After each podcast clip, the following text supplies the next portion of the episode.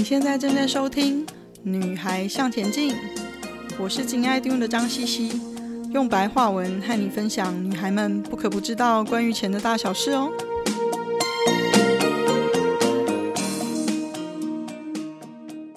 欢迎大家收听我们的第十九集：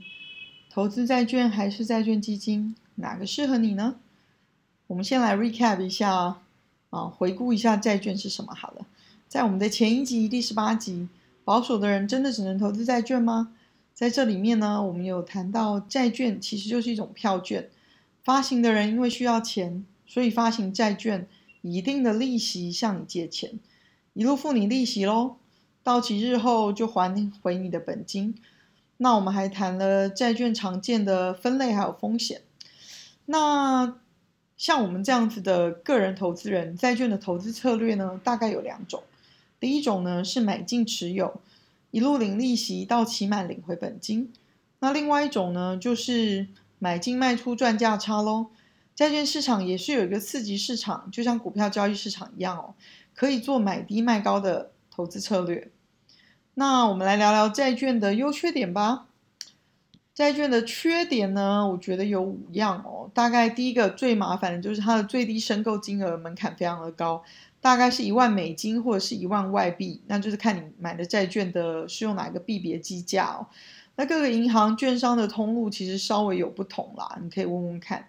那另外呢，就是它的费用很高啊，所有的费用加起来零零总总哦，加起来差不多至少一点五个 percent 到六个 percent 啦。那各个通路收费不太一致，也不太透明，而且它不是只用一个手续费来收你，它有分成好几个不同的费用来收哦，所以要问清楚。那第三个呢，就是说从长期来看，资金被绑住的时间就比较久喽。尤其是如果你是用买进卖出的投资策略的话，那你就必须持有到期，你才能获得你想要的那个票面利率嘛。那第四个就是说，如果你是用买进卖出赚价差的这个投资策略呢，中途卖出的话，市场流动率其实不是那么的好，那价格也没有那么的透明，有价差的风险。那指的就是说，你看得到这个价钱，你不一定买卖得到这个价钱哦。那最后一样就是说，我觉得债券对利率的敏感度是你一个很大的风险。那比较大的利率变动会影响到你的实际收益，比如说通货膨胀的增加啦，或者是说各国央行他们升降他们的基本利率，都会影响到你的债持有债券的表现哦。那债券的优点呢，是说你可以预期在债券到期的时候，只要你的发行人没有问题，你就会得到你完全本金的返还，跟你已经知道的债券配息哦。那另外一个就是说，公司债的市场呢，它有公开的平等系统，它可以帮助投资人了解各个债券的大约的风险排序。其实公债也是有的哦，你要看，如果想比较各国的公债的话，其实他们也是有一个评价的。那债券基金是什么呢？债券基金就像股票基金一样，是一篮子的债券，那是由资呃基金持有这些债券投资的部位，并且是用不同的投资策略来操作。比如我们谈到的买进持有，或者是买进卖出赚价差，或者是他们可以做的避险啊，哦、做换券啊这些东西等等哦。那基金的收益跟损失，其实就反映在基金每天结算的净值上面。净值是每天波动的哦，是基金每天结算的实际价值，也就是你买卖基金的价格依据哦。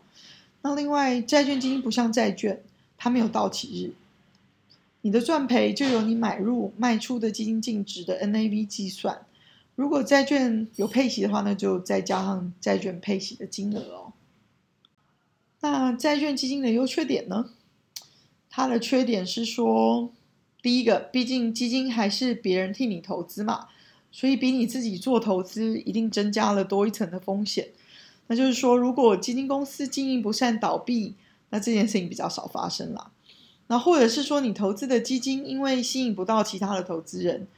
导致它的规模太小，那可能会变成说必须要被清算，或者是并入其他的基金。那这个常发生哦，我投资这么久，二十几年的时间，我曾经碰到三四次这种事情。那通常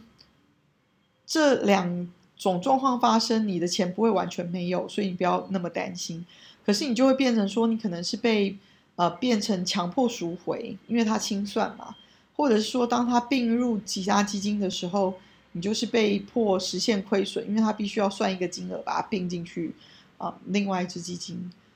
那啊、如果破产的话，其实会有另外一间基金公司来接手，所以大家不需要担心。那它的另外一个缺点呢，就是说债券基金相对于股票基金而言，它的收益还是比较低的。在债券市场出现波动的时候呢，债券基金还是有亏损的风险哦。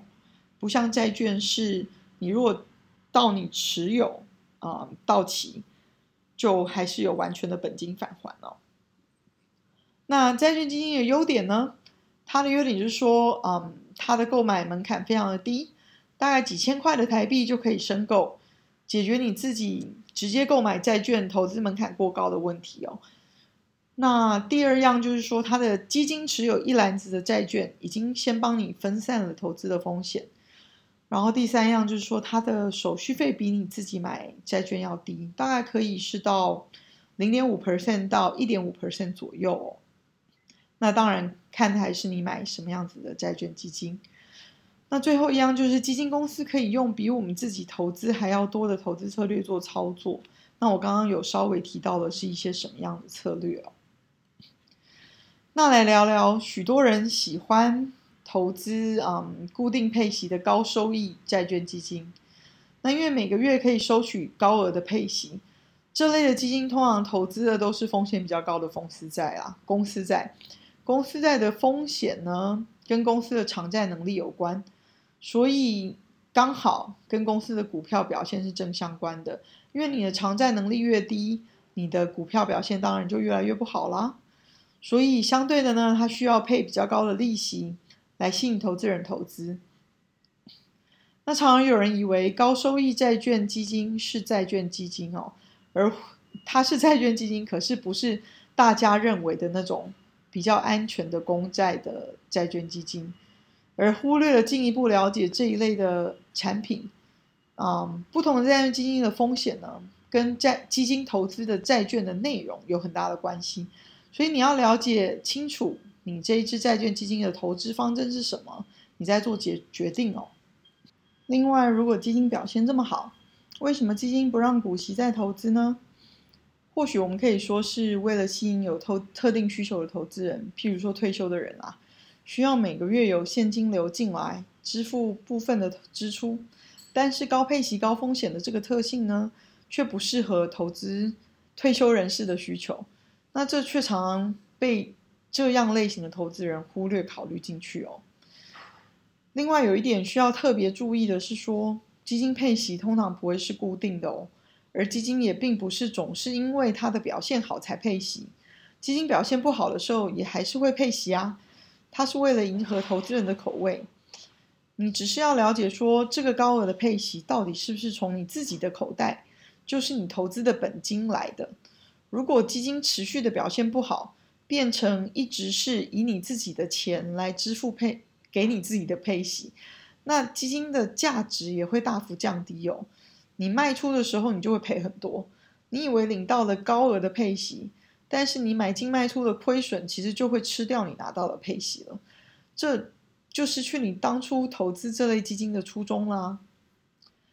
我自己不会直接投资于债券，因为它缺乏我需要的灵活性，而且债券较低的回报率也不是不符合我前十五年需要快速增长我资产的目标哦。但是呢，在那一段年轻的岁月里呢，在股市动荡的时候，我偶尔还是会将部分的资金存入公债的债券基金，去避避风头。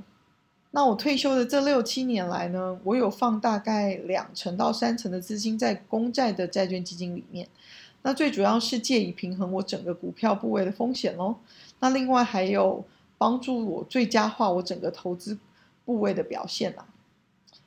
但是呢，我并不会因为配息高或者是需要现金流而去买高配息的债券产品哦。最主要是说我了解高配息等于高风险，而且债券基金的配息并不是因为它赚钱，配息是为了吸引投资人。那现金流是靠自己维持的，我通常会先把一年所需要的钱留在现金部位，不用因为说基金配不配息，或是配的够不够，搞得自己心里不时七上八下的哦。其实债券和债券基金都是很好的工具，只是符不符合你当时人生阶段的需求，能不能让你达到你的财富目标。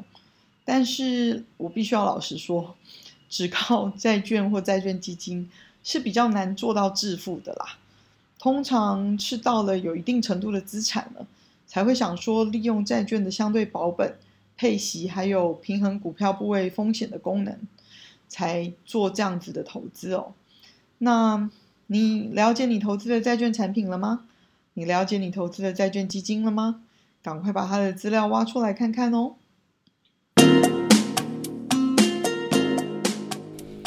谢谢你的收听，今天的分享就暂时到这里喽。希望有带给你一些新的发想。今天的重点整理会在 FB 和 Instagram 的“女孩向前进”页面上刊出。如果有想闲聊的主题，也麻烦跟我说哦。记得给我们一个评价，还有别忘了和你的闺蜜们分享哦。